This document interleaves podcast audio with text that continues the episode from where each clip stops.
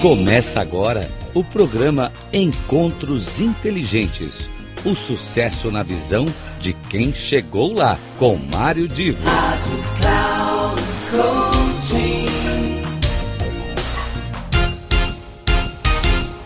Alô, meus queridos ouvintes, estamos começando 2023 e agora voltamos à nossa temática que é business, negócios, cotidiano, uh, os nossos encontros inteligentes, trabalhando sempre com conteúdos que vão trazer para você informação útil para o seu dia a dia. E agora, começando 2023, nesta semana e na próxima, eu estarei apresentando uma entrevista que eu dei para o Portal Center e essa entrevista será apresentada na íntegra, dividida em duas partes. Nesta primeira semana de 2023, uma, uma, o início e o desenvolvimento da conversa. Na semana que vem, eh, a gente vai apresentar a continuidade, a parte final do que eu falei sobre Atenção, atenção, comunicação empresarial. Existe hoje crise na comunicação? Pois bem, vamos ver como é que se desenrolou a conversa, que foi mediada por Marcelo Araújo, da, do Portal de Center. Um abraço, eu volto no final para as considerações de encerramento desta postagem de hoje. Ok, então para a gente começar, vamos para aquela pergunta que é o centro da questão. Mário, a gente tem visto vários estudos, como o do Michel Desmourget, do Sandet, que dizem que o crescimento do QI da população tem diminuído. Não é que nós estamos ficando mais burros, mas o crescimento do QI está cada vez menor. Eu tenho até algumas figuras aqui para ilustrar isso para a gente. Essa figura aqui do Sander, ele mostra, é um estudo é, na Europa, que mostra dados do QI de militares que eram obrigados a fazer esse teste quando entravam na vila militar, mostrando a evolução do QI ao longo dos anos, começando lá em 1954, indo até aqui os anos 2000, a gente tem esses dados. Repara o seguinte, olha, de 54 até 70 e poucos, teve um, é, foi visto um crescimento rápido. O, o QI da população em geral cresceu muito rápido. Depois, já houve uma redução no crescimento e, ultimamente, a gente está o quê? Numa região de estabilidade, de declínio. Então, a gente tem visto essa redução do QI médio da população global e muita gente acha que um dos causos, um dos, uma das causas disso é o empobrecimento da comunicação. Você concorda? Bom, uh, esse, esse é um, essa é uma uh, forma de se ver o contexto dentro da, da pesquisa, que inclusive uh, tem um pesquisador muito importante chamado James Green, que uh, propôs o seguinte, que ao longo do tempo a taxa de crescimento faria o QI da, médio né, ir aumentando, só que a partir do, do século XXI, dos anos 2000, a gente começou a ver que essa taxa cresce menos do que no passado. Então, para deixar bem claro, não é que o QI médio está caindo, a taxa de crescimento é que tem sido cada vez menor. Tanto é que aquela imagem que você mostrou tem um, um quase que um platô ali, né? Uh, e alguns pesquisadores costumam dizer, em, em, estudos mais recentes, costumam dizer o seguinte, uh, fazendo uma comparação com um corredor, por exemplo, de 100 metros.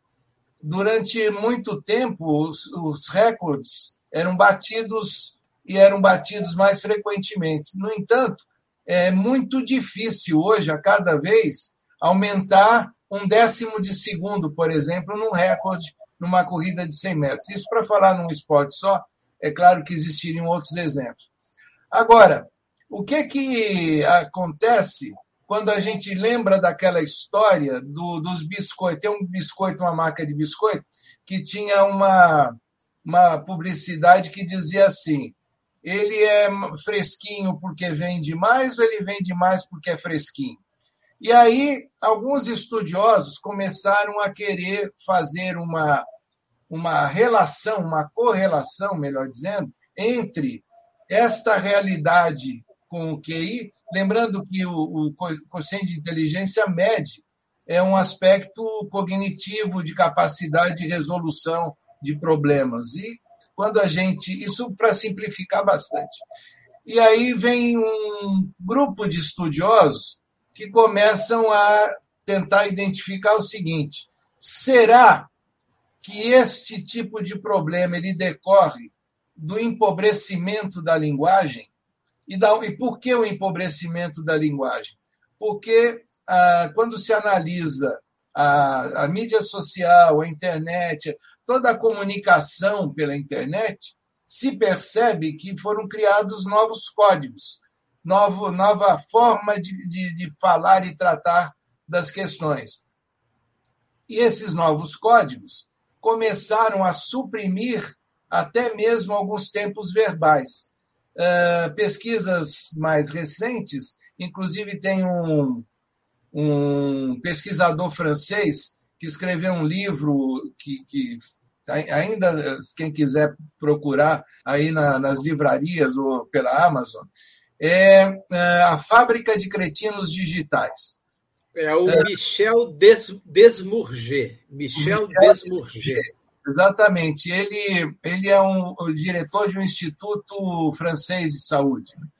E, e ele, através de, dos estudos que desenvolveu, começou a verificar o seguinte: a internet tem empobrecido a linguagem e, ao mesmo tempo, as pessoas estão ficando tão viciadas na internet que acabam diminuindo um pouco a sua capacidade de memorização e de concentração, é, digamos assim, nos problemas da vida real.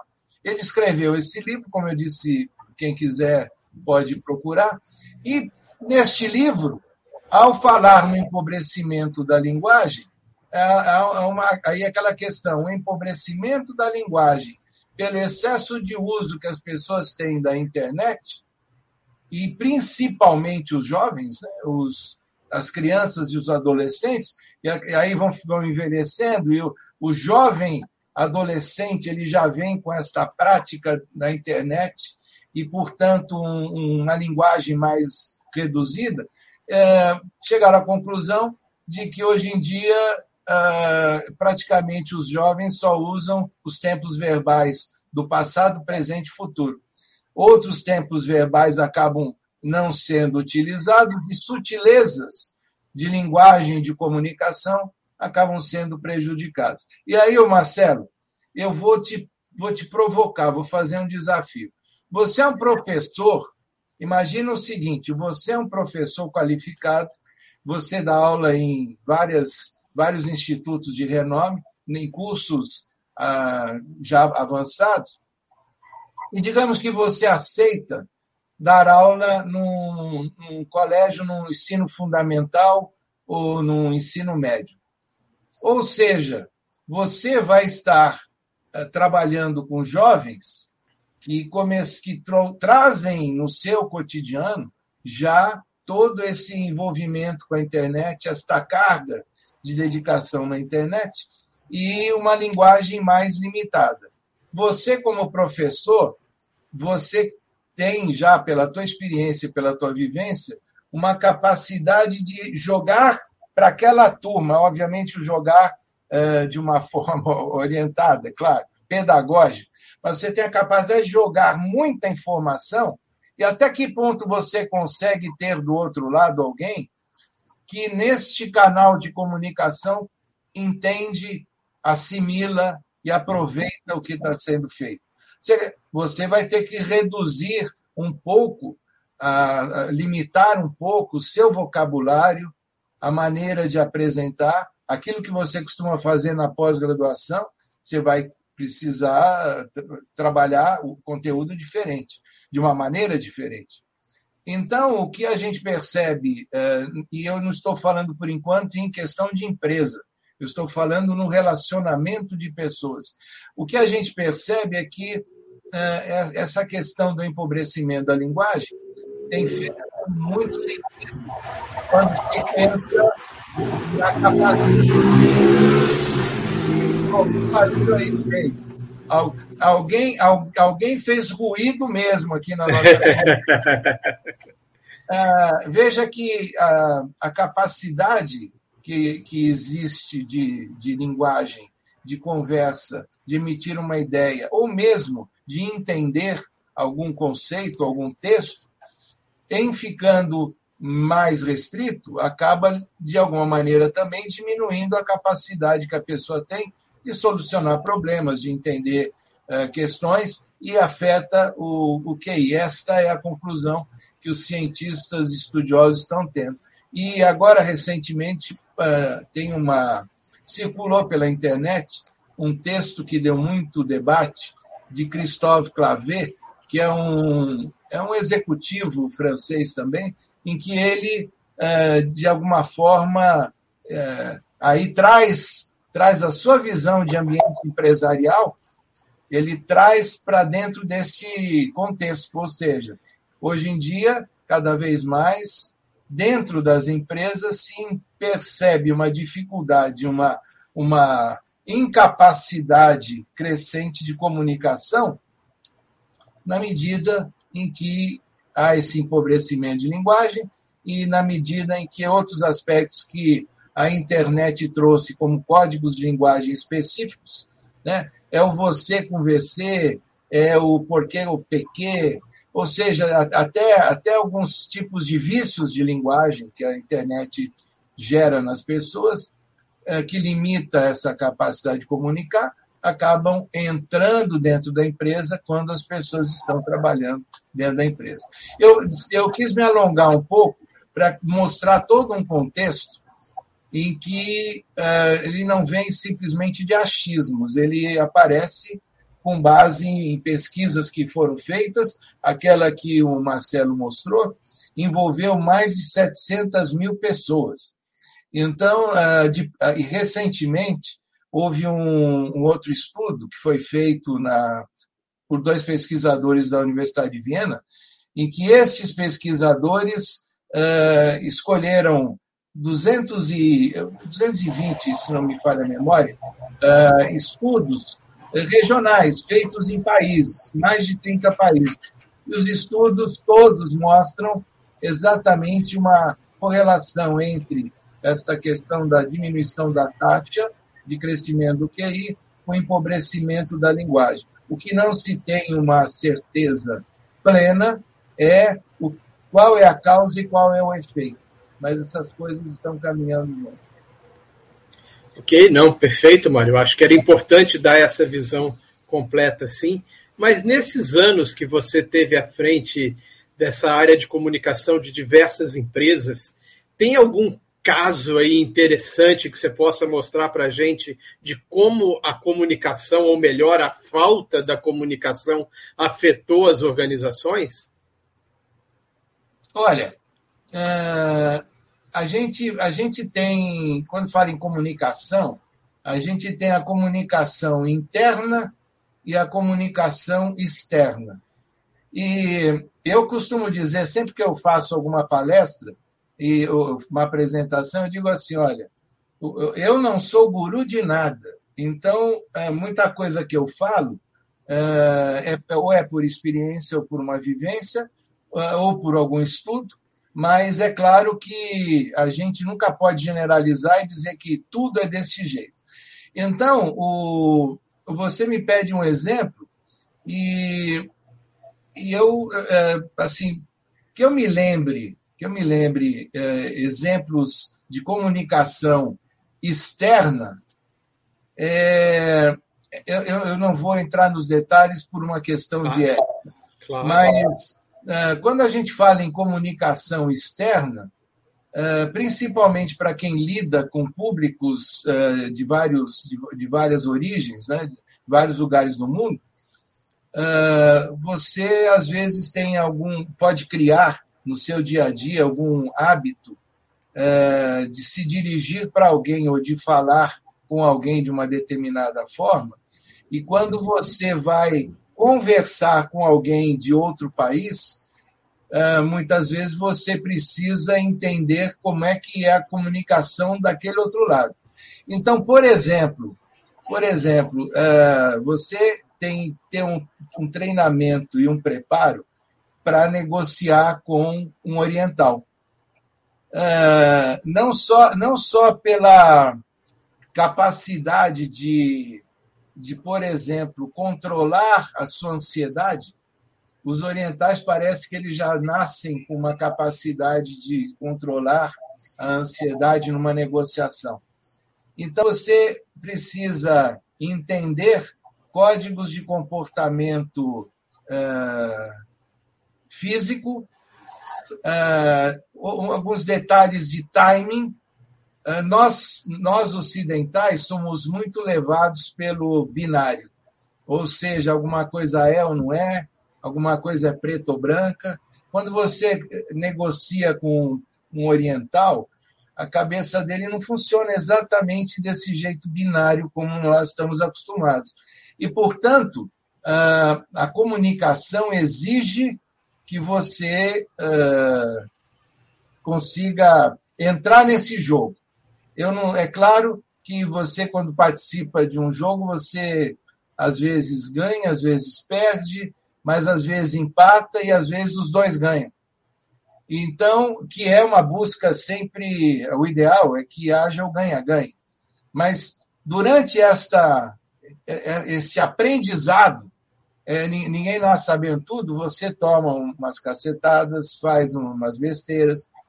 Quando você está lidando com uma, uma, uma outra cultura, aliás, o Youssef falou disso semana passada, mas quando você está lidando com outras culturas, é muito importante você entender e adequar essa questão da comunicação.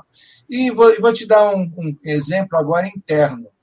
Vou te dar um exemplo interno. Isso que você mostrou no vídeo é muito comum acontecer em empresa. Você tem uma, aquela estrutura hierárquica e você transmite uma determinada orientação para um gerente. Orientação essa que, de alguma maneira, vai, ter, vai precisar uh, ter implementação junto ao grupo. Uh, nem todo gerente, nem todo mundo eh, consegue acrescentar uh, uma linguagem e uma postura e uma, e uma orientação que reflita exatamente o que você pediu. E aí, algumas vezes, a liderança uh, conduz a coisa de uma maneira em que ou porque esqueceu algum, de falar alguma coisa, ou porque na gestão de pessoas acabou, acabou cometendo um erro. E muitas vezes aquilo que você pediu para que fosse feito acaba gerando, às vezes, até um mal-estar, um constrangimento. E eu vivenciei isso uma certa vez, porque uh, vieram reclamar comigo e que a, aquela orientação ela tinha um, digamos assim, um desvio de origem, ela tinha problemas de ser implementada, mas não era exatamente aquilo que tinha sido orientado. Aí você tem que pensar o seguinte: será que o erro foi meu? Como dizia Sun Tzu, né? Se a primeira vez que você fala, você começa a identificar que a liderança não está seguindo, assuma que o erro é seu e tente adequar sua linguagem para aquela liderança. A partir de um certo momento, se sempre der errado, aí é melhor você trocar a liderança. E, e aí, no caso, a, a gente muitas vezes tem que também fazer uma autoanálise se estamos nós cometendo algum problema de linguagem. Mas isso em empresa eu vivi, uh, não, não foi só uma vez, uh, mas tem um detalhe que eu sempre digo, e aqui eu vou, eu vou tentar deixar isso aqui como uma referência. Eu sempre disse, na primeira reunião, com todas as equipes que eu trabalhei, na primeira reunião, com cada uma delas, eu sempre disse o seguinte: todos aqui têm o dever profissional de contestar as minhas ideias na medida em que identificam algum problema ou, ou algo que possa caminhar de uma maneira é, indevida ou imprevista. Agora, o que não se, o, o, que não cabe é não falar na hora e depois é, de algo, algo que aconteceu e não deu certo, dizer assim, ah, eu sabia que não ia dar certo, porque aí aí não é o colaborador adequado que está tentando ajudar, é simplesmente alguém que está cumprindo ordem e ao cumprir apenas ordem, muitas vezes a ordem pode não ser entendida adequadamente e, ou, e aí levar para algum caminho uh, indevido.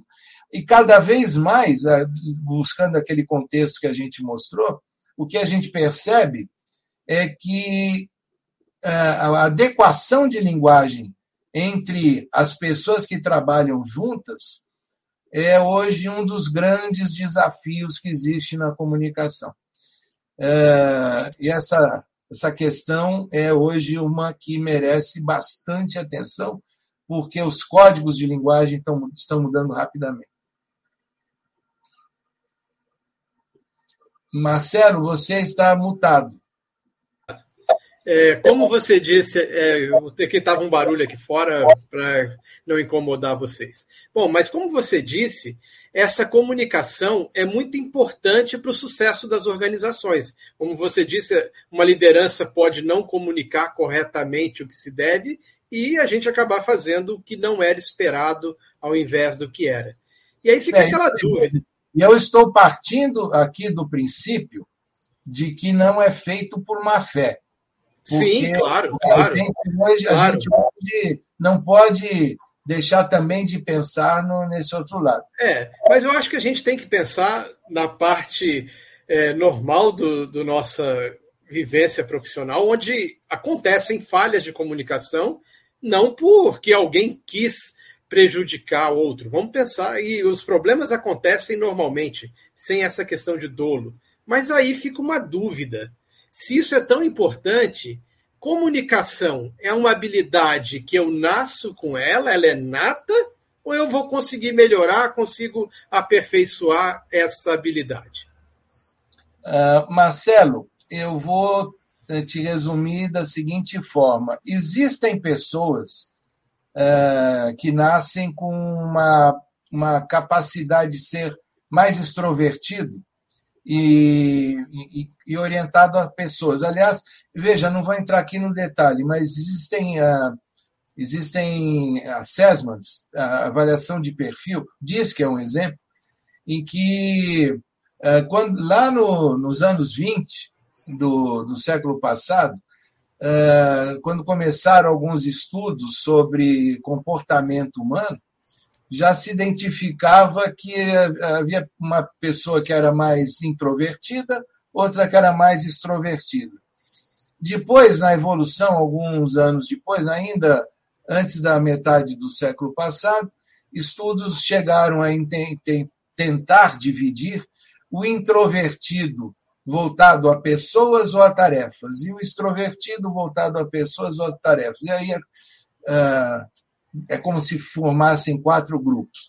Então, quando a pessoa, quando você fala uma habilidade inata, né, ah, a pessoa, ela normalmente, ela tende a ter características mais vinculadas a um desses grupos, apenas que treinamento, ah, capacitação ah, acaba ajudando a pessoa a desenvolver uma, no nosso caso aqui estamos falando de comunicação, uma capacidade de se relacionar.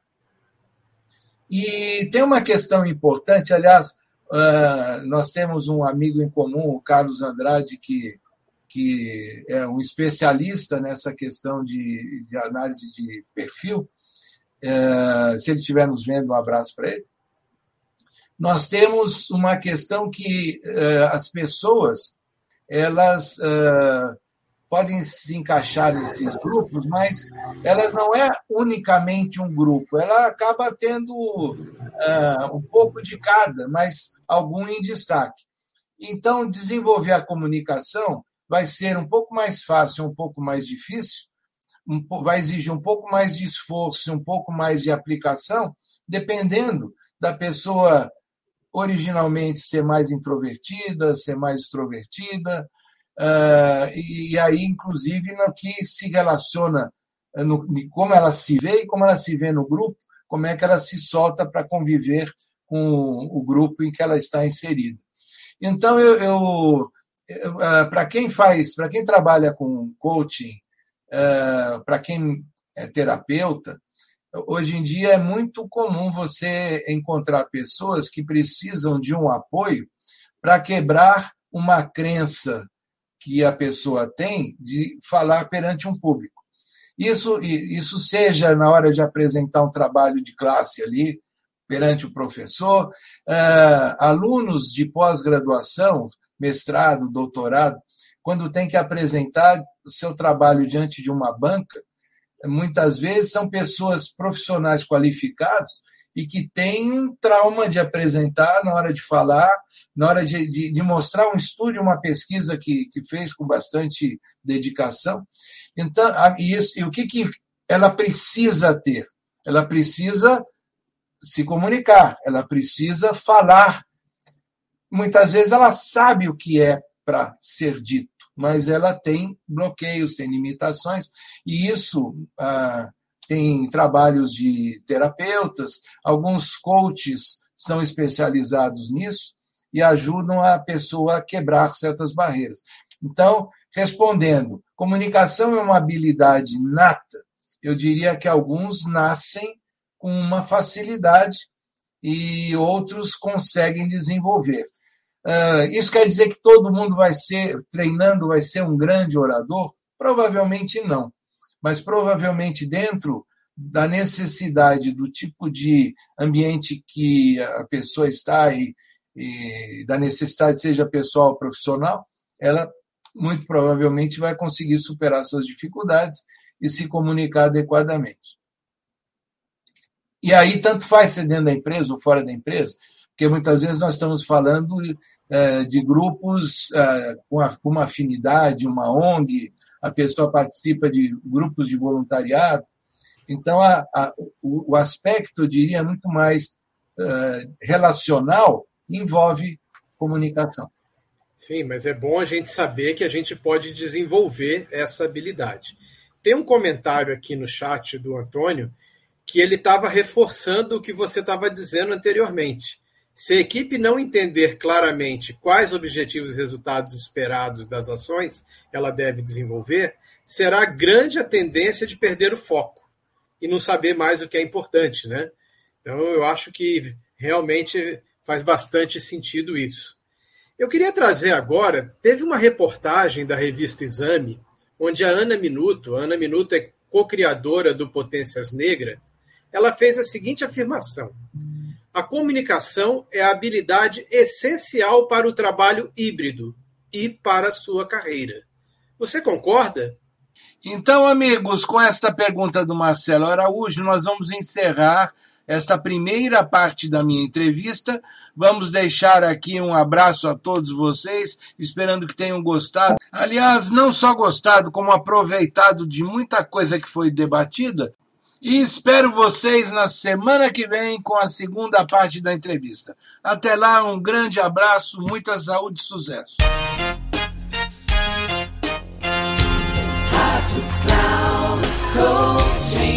Terminando Encontros Inteligentes. O sucesso na visão de quem chegou lá, com Mário Divo.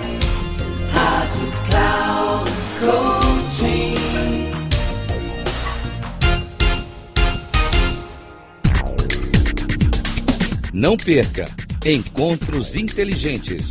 O sucesso na visão de quem chegou lá, com Mário Divo. Sempre às terças-feiras, às 8 da manhã, com reprise na quarta às 12 horas e na quinta às 16 horas. Aqui na Rádio Cloud Coaching.